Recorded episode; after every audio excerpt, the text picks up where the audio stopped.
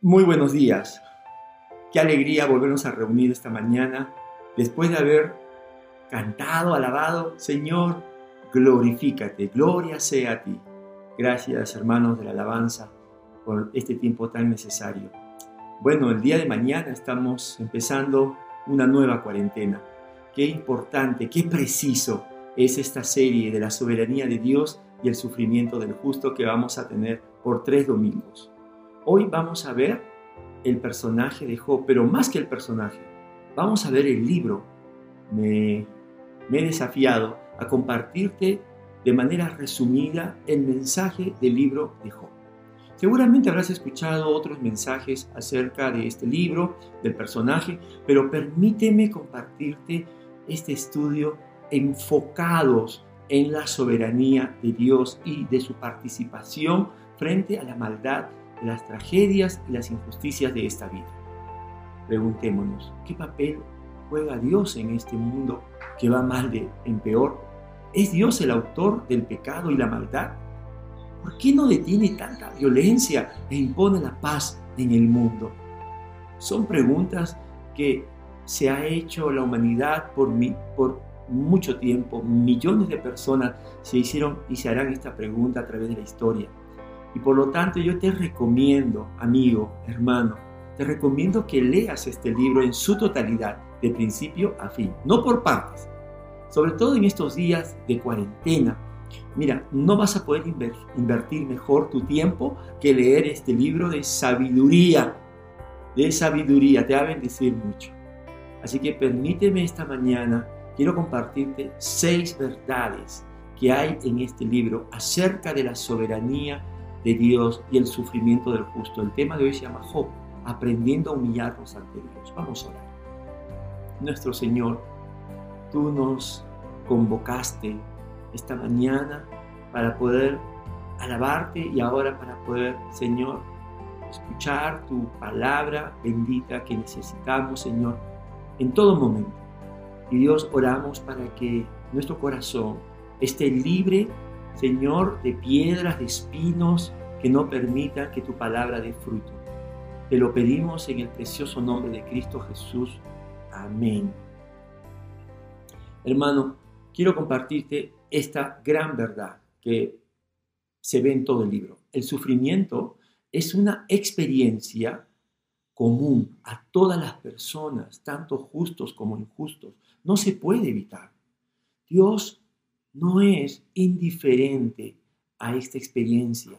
Dios no nos abandona, Dios está con nosotros. Y si Dios permite el sufrimiento, ¿sabes para qué? Es para disciplinarnos, para fortalecernos, para purificar nuestra fe y nuestra confianza en Él y en su soberanía. Esta mañana quiero que veamos de manera muy resumida el libro de Job y las seis verdades acerca de la soberanía de Dios que nos da este precioso libro. Número uno, vamos a ver la primera verdad que está desde el versículo 1 al versículo 3. Dios soberano reina y actúa sobre toda la tierra y sobre toda persona. Mira, dice el pasaje. En la región de Uz había un hombre recto e intachable que temía a Dios y vivía apartado del mal. Este hombre se llamaba Job. Tenía siete hijos y tres hijas. Era dueño de siete mil ovejas, tres mil camellos 500 yuntas de bueyes y 500 asnas, y su servidumbre era muy numerosa. Entre todos los habitantes del oriente era el personaje de mayor renombre. El libro presenta a Job como un hombre que vivió en la región de Uz. La región de Uz no pertenecía a Israel. Job no era israelita.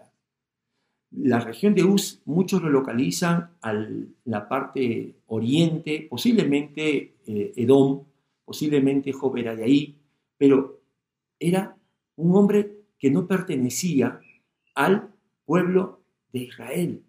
Ahora, mira, eso no impidió que Dios se le revelara, se le diera a conocer a Job y que Job llegase a tener una fe genuina en Dios. Estos versículos describen el carácter recto, intachable de Job, que temía a Dios y vivía apartado del mal. Pero también hemos visto no solamente su carácter, sino también las bendiciones que Dios quiso darle en su gracia. Se nos habla de las riquezas eh, eh, de ovejas, de camellos, de bueyes, de asnas y, de siervos que él tenía. Job era tan rico como lo fue Abraham o Jacob o cualquiera de los, patriarcas de Israel, aunque no era del pueblo escogido de Dios. ¿Y sabes qué nos recuerda esto?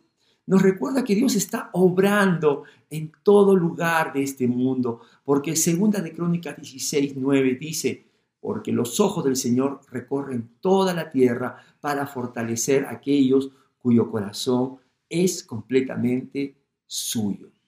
Mira qué gran verdad para ti, amigo, hermano. Quizás esta mañana tú ya estás enfrentando una aflicción, una prueba. Mira lo que dice esta verdad, que Dios es soberano y actúa sobre toda la tierra y sobre toda persona. Tú no estás solo. Puedes confiar que Dios te ve, que Dios te oye, que Dios te conoce y quiere glorificarte en tu circunstancia. ¿Sabes? Dios está a una oración de distancia. Amén. La segunda verdad que te voy a compartir está en los siguientes versículos del 4 al 5. Dios es soberano y le ha dado libre albedrío al hombre. Dice la Biblia, sus hijos acostumbraban turnarse para celebrar banquetes en sus respectivas casas e invitaban a sus tres hermanas a comer y beber con ellos. Una vez terminado el ciclo de los banquetes, Job se aseguraba de que sus hijos se purificaran.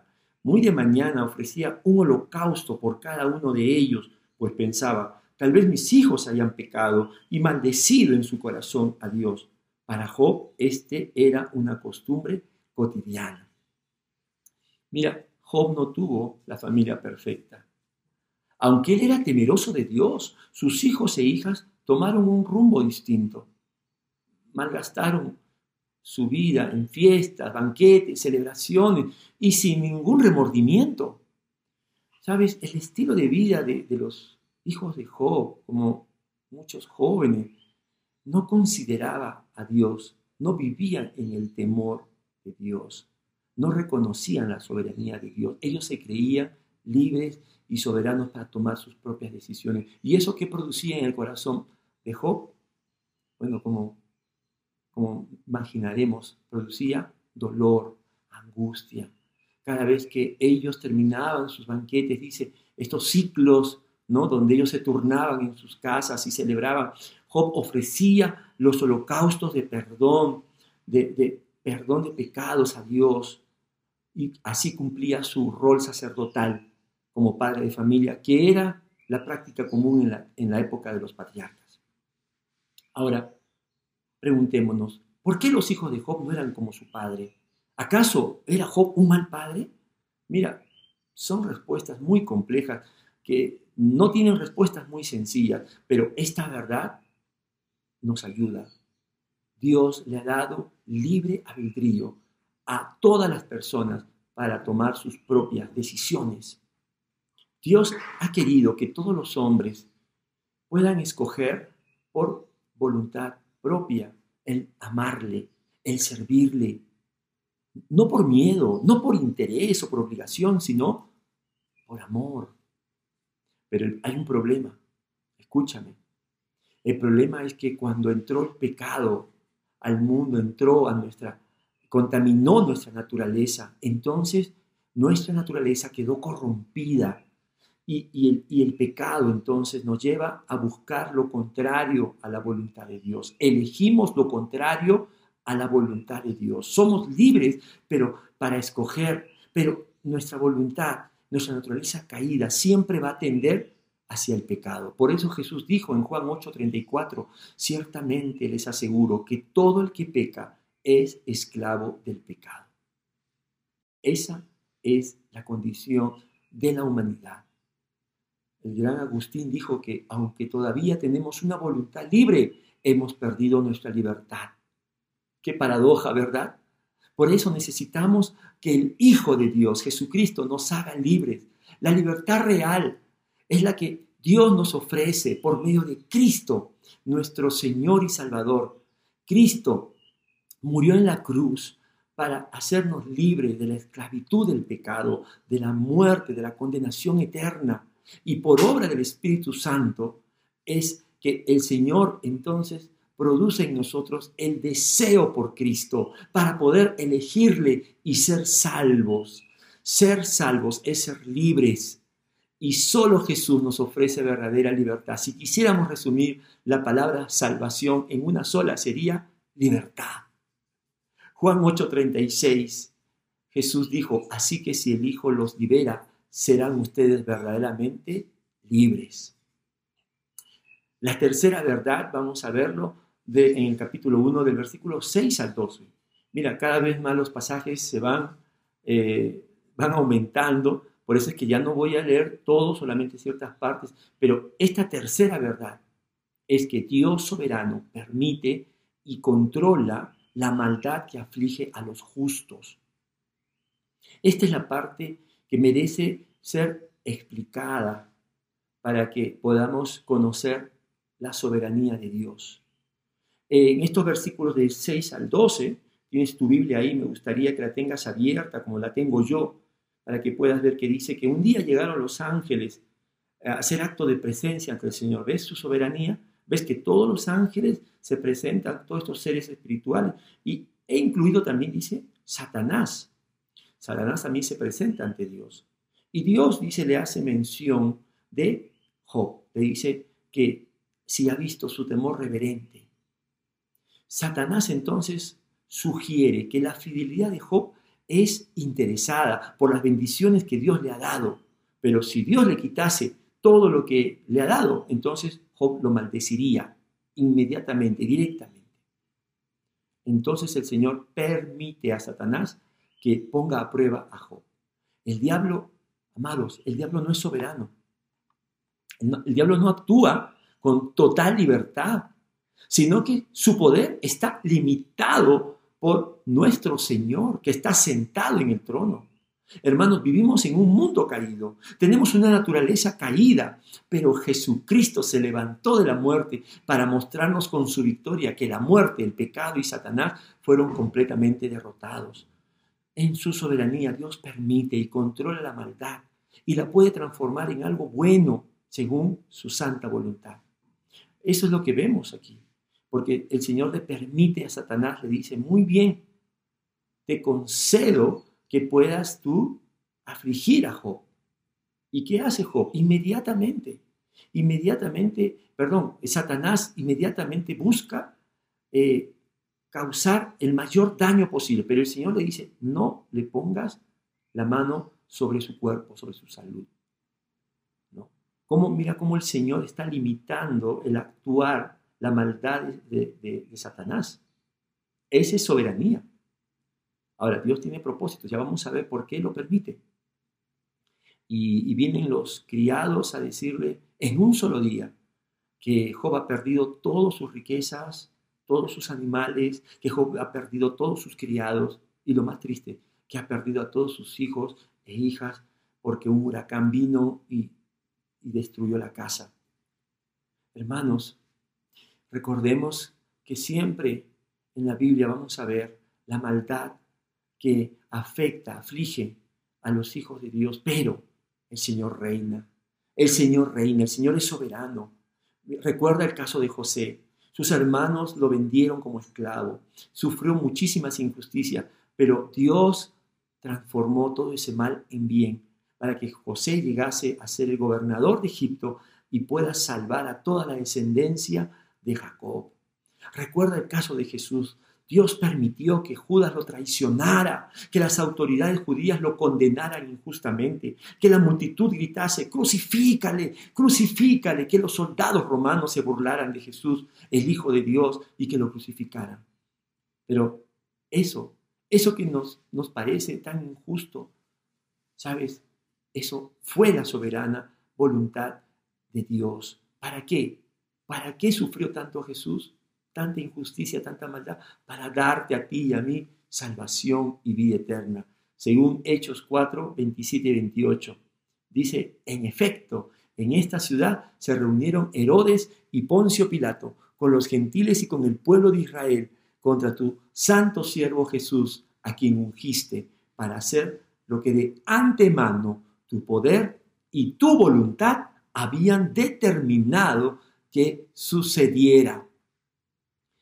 Nuestro Dios reina, reina y en su sabiduría Él puede ordenar que el pecado suceda, que los hombres hagan maldad, pero Él no peca, Él no es pecador, tampoco es malvado, Dios es santo, justo, verdadero y bueno. La voluntad de Dios es que suframos por hacer el bien, lo que implica es que vamos a ser afligidos, vamos a, tener quizás nuestro aguijón como, como Pablo lo tuvo el suyo, pero sabes, los justos, así como Job, así como Pablo, como nuestro Señor Jesús, nosotros no maldecimos, sino bendecimos el santo nombre de Dios. En Job 1.21, ¿cuál fue la respuesta a esta gran prueba que él sufrió? Él dijo, el Señor ha dado, el Señor ha quitado, bendito sea el nombre del Señor. Oh, esta mañana, esta mañana hay que bendecir el nombre de nuestro Dios soberano que reina. No importa tus circunstancias, si tienes salud o enfermedad, bendice el nombre que te ha dado, la salvación que te ha dado, su justicia que te ha dado, las bendiciones que hoy estamos disfrutando. La tercera verdad que quiero compartirte está en los capítulos del 2 hasta el capítulo 37. Es la sección más larga de todo este libro y obviamente no lo voy a leer. Te das cuenta que estoy resumiendo el libro, pero enfocado en lo que es la soberanía de Dios, porque esas son las verdades que tú y yo necesitamos para poder obtener la victoria en los momentos difíciles. Esta tercera verdad es que Dios es soberano y Él envió a un redentor para darnos y hacernos justicia. Una vez más, Dios es soberano y Él envió a un redentor para darnos y hacernos justicia. Esta es la sección más larga del libro. Y narra que después de la, de la victoria de Job en la primera prueba, entonces Satanás incita a Dios a que le permita nuevamente afligirlo. Esta es una segunda prueba. La primera Job lo aprobó y le demostró a, Satanás y él mismo demostró que su adoración no era interesada, sino que era realmente fiel a Dios por su amor, por lo que Él, Él, Él era, Dios era para, para Job. Pero en esta segunda sección, capítulo 2, léelo, allí lo, también lo tengo, el, el diablo incita y le dice, sabes, déjame tocarle, déjame dañar su salud. Y vas a ver que allí sí te maldice. Mira qué, qué actual, qué pertinente es leer esto, porque hoy también el, mundo está bajo una crisis sanitaria y muchos están siendo afectados, afectados ellos o sus familiares en su salud. ¿Y cuál es la respuesta? Muchas veces es de queja, es de reclamo, de reproche a Dios. Hermanos, esto es un pasaje que tenemos que verlo, pero bajo las verdades de la soberanía de Dios. Entonces Dios, una vez más, le concede a Satanás el tocar su cuerpo, pero no matarlo. Controla. Dios siempre está controlando para conforme a sus propósitos. Y así hace Satanás. Dice que eh, le envió una enfermedad terrible desde la cabeza hasta los pies. Todo su cuerpo se llenó de llagas y, Job tenía entonces que rascarse con un pedazo de teja. Y ahora vemos a Job en este capítulo y hasta el capítulo 30, eh, 30 no, sí, 40 más o menos, 41, eh, es la prueba más larga. Es la prueba que, que, Job tuvo que sufrir. Eh, estaba sin hijos, sin riquezas. su esposa no lo apoyó, sino más bien le reprochó por, por él mantenerse íntegro delante de Dios y hasta le aconsejó que maldiciera, que maldijera, perdón, a Dios. Mira, mira qué terrible. Pero Job se mantuvo firme. Y en esa situación llegaron tres amigos, tres amigos muy cercanos, que inicialmente fueron compasivos con él. Y no dijeron nada y estuvieron con él varios días acompañándole en silencio, afligidos juntos, pero luego cambiaron de actitud. Y, de eso se trata todos estos capítulos, que yo te he animado a que lo leas. ¿Por qué? Porque comenzaron a poner en duda la integridad de Job. Y que él decía que él no merecía estos castigos o esta situación tan, tan trágica, pero ellos le reclamaron, Job, reconoce que tu integridad no es real, que tú has vivido en apariencia. Ellos tenían una teología muy pobre, eh, tenían un conocimiento de Dios muy escaso y ellos consideraban que Dios a los justos, a los que creen y confían en Él, le tiene que dar riquezas y le tiene que dar salud. Y a los que no le aman, a los que no, no creen en Él, pues Dios les envía enfermedades, pobreza y, y demás calamidades. Mira, mira esa teología, muy parecida a las personas que hoy, falsos apóstoles, nos dicen que, que Dios es un Dios de prosperidad, que ningún cristiano puede ser pobre, sino más bien Dios quiere que, que, tengamos riquezas, que tengamos salud, que si tienes enfermedad entonces estás en pecado. Mira esa teología tan, eh, tan débil que desconoce lo que es la soberanía de Dios. Y, y esa es la sección más larga del libro. Pero Job, intenta inicialmente justificarse a sí mismo. Pero mira, mientras avanzamos en los capítulos, vamos viendo que poco a poco él va reconociendo que necesita un redentor, que necesita un salvador, que lo declare justo delante de Dios cuando Él esté en su presencia, cuando Él haya dejado esta vida terrenal. Veamos Job 19, 25 al 27. Yo sé que mi redentor vive y que al final triunfará sobre la muerte. Y cuando mi piel haya sido destruida, todavía veré a Dios con mis propios ojos. Yo mismo espero verlo, espero ser yo quien lo vea y no otro. Este anhelo me consume las entrañas. Job clamaba por un redentor y nosotros adoramos a Jesús, nuestro redentor, quien vino a salvarnos de la esclavitud, del pecado y la muerte y condenación eterna. Jesús vive. Él es el redentor que venció la muerte. Él sufrió por nosotros para llevarnos a Dios, para salvarnos. ¿Y a quienes salva? A todos aquellos que no confían en su propia justicia y claman a Dios por un Salvador, por un Redentor. Amigos, si tú estás escuchando este mensaje y todavía no te has rendido, no te has arrepentido ante Cristo y no has confesado que tus obras, tus buenas obras, tus buenas acciones no te darán el perdón de Dios y que estás bajo el juicio justo de Dios. Si tú reconoces eso y te arrepientes de corazón, Jesucristo te hace salvo de tus pecados. Jesucristo te dará un nuevo corazón. Ese es el Evangelio, la buena noticia que nosotros predicamos.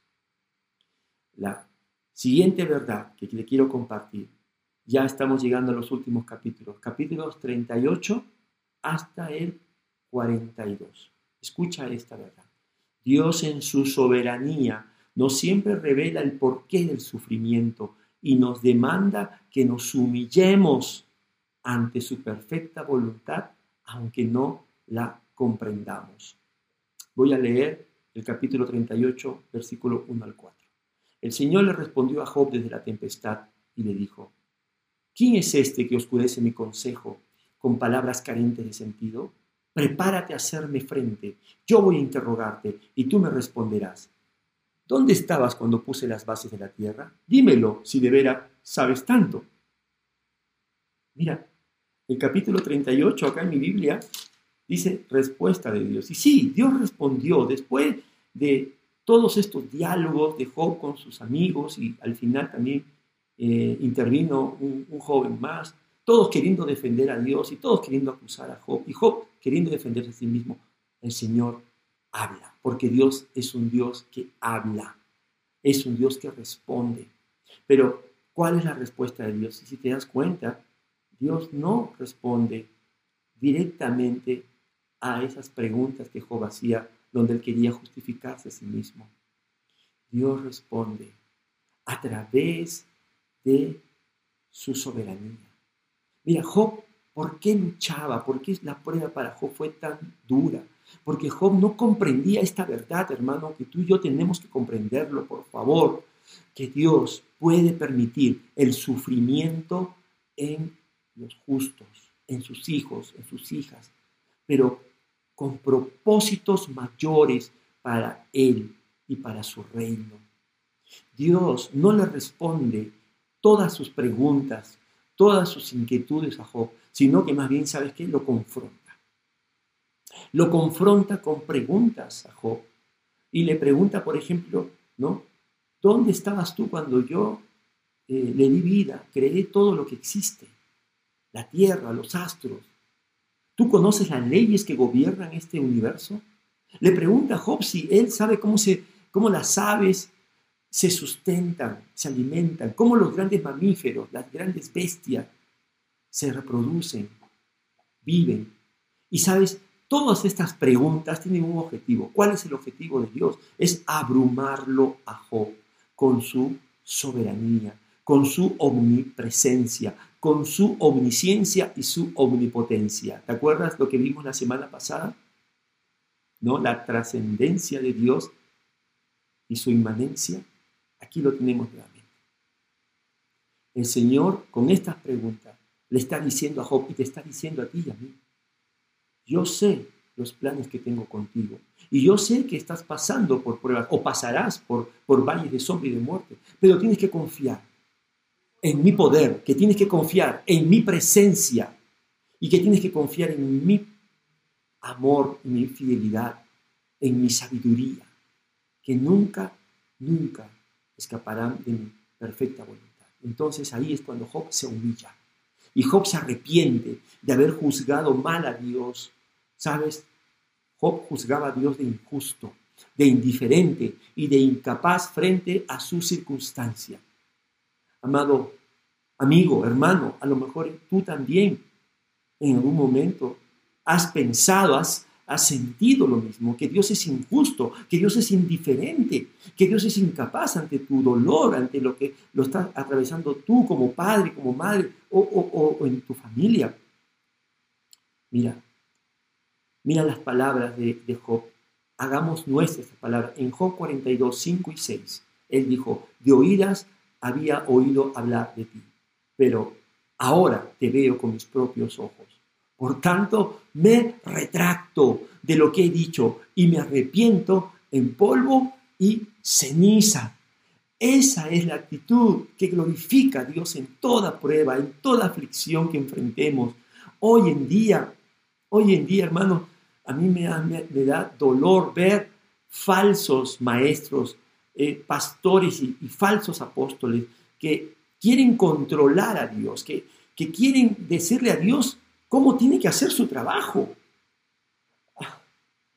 Hace meses ya, el año pasado, falleció un cantante cristiano muy reconocido y era, era penoso ver a pastores, apóstoles que oraban, decretaban sanidad, le decían a Dios, Señor, no vamos a escuchar un no. ¿Qué, tiempos son estos donde los siervos quieren controlar al amo? donde los siervos se jactan de querer decirle a Dios cómo hacer su trabajo. Hermanos, este es un tiempo de arrepentimiento.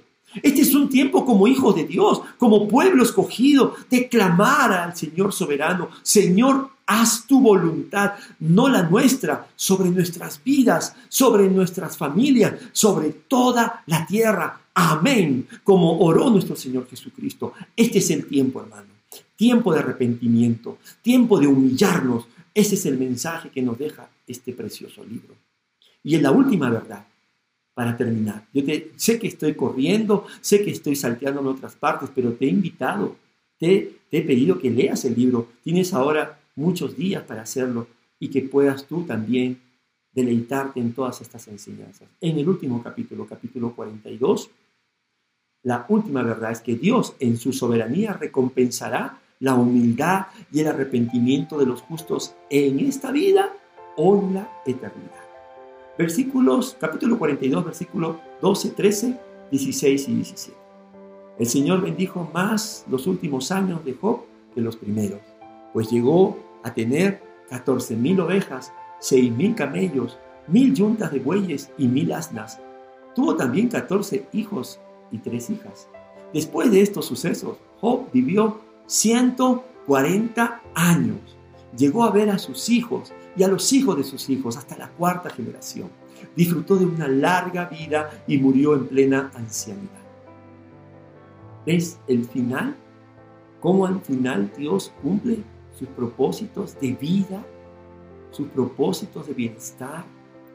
Escúchame, Job obtuvo la victoria en esta segunda prueba porque se humilló, porque se arrepintió de querer juzgar al Dios soberano. Se arrepintió de que él, bajo su circunstancia temporal, quisiera condicionar al Eterno. Job triunfó sobre la prueba porque Dios le reveló su carácter de amor, pero también sus planes mayores que su propia comprensión. Y como hemos visto, Dios le concedió 140 años más y le dio el doble de hijos y le dio el doble de las riquezas que antes tenía y que había perdido. ¿Saben? La prueba fue muy dura, fue muy dolorosa, pero Dios le consoló y le recompensó por esa actitud que le agrada, que le glorifica. Le dio una larga vida, 140 años más en la tierra. Nosotros, hermanos, también tendremos una larga vida. Es más, tendremos una vida eterna, no de 100, 200, 300 años, sino eterna en la patria celestial y una herencia también eterna con Cristo. Y sabes, porque en su gracia el Dios así lo ha determinado, el Dios que nos amó y nos salvó, así lo ha predestinado. Efesios 1:11 dice, en Cristo también fuimos hechos herederos, pues fuimos predestinados según el plan de aquel que hace todas las cosas conforme al designio de su voluntad. Hermanos, escucha lo que el Señor nos está diciendo. Somos herederos de la mayor herencia del universo. Pero en su soberanía, Dios ha decidido que tendremos que sufrir antes de recibirla. Un poco de tiempo. Romanos 8, 17, para terminar. Y si somos hijos, somos herederos, herederos de Dios y coherederos con Cristo. Pues si ahora sufrimos con Él, también tendremos parte con Él en su gloria la pregunta que quiero hacerte para terminar esta mañana es, ¿le estás dando la gloria a Dios en medio de tus circunstancias? Yo no sé si como padre, como madre, como esposa, como esposo, como joven, hijo, yo no sé la prueba que quizás estás atravesando, tus luchas interiores, pero hoy yo te digo en el nombre del Señor, en base a estas verdades, Dios controla todo. Dios reina. Bendice el nombre de Dios. Bendice el nombre de Jesús. Tú sabes que cuando nosotros alabamos a Dios con todo nuestro corazón, en medio de nuestra aflicción, en medio de la prueba, entonces esa adoración llega ante el altar de Dios con un estruendo, con una fuerza, porque los hijos de Dios. Amamos a Dios y nos humillamos en todo momento. Hermano, no es un tiempo de quejarse, no es un tiempo de temer, es un tiempo de rendir a Dios la gloria, el honor que Él merece. Él está sentado en el trono y Él está llevando nuestra vida por caminos de bienestar. Aunque nos toque sufrir en este tiempo, nos espera al final su promesa fiel y verdadera. Estaremos con Él para siempre y nunca más nos acordaremos de estas aflicciones temporales. Oremos. Señor, esta mañana tu palabra, Señor, quiere caer en cada corazón como bálsamo, como aceite, Señor, que sana.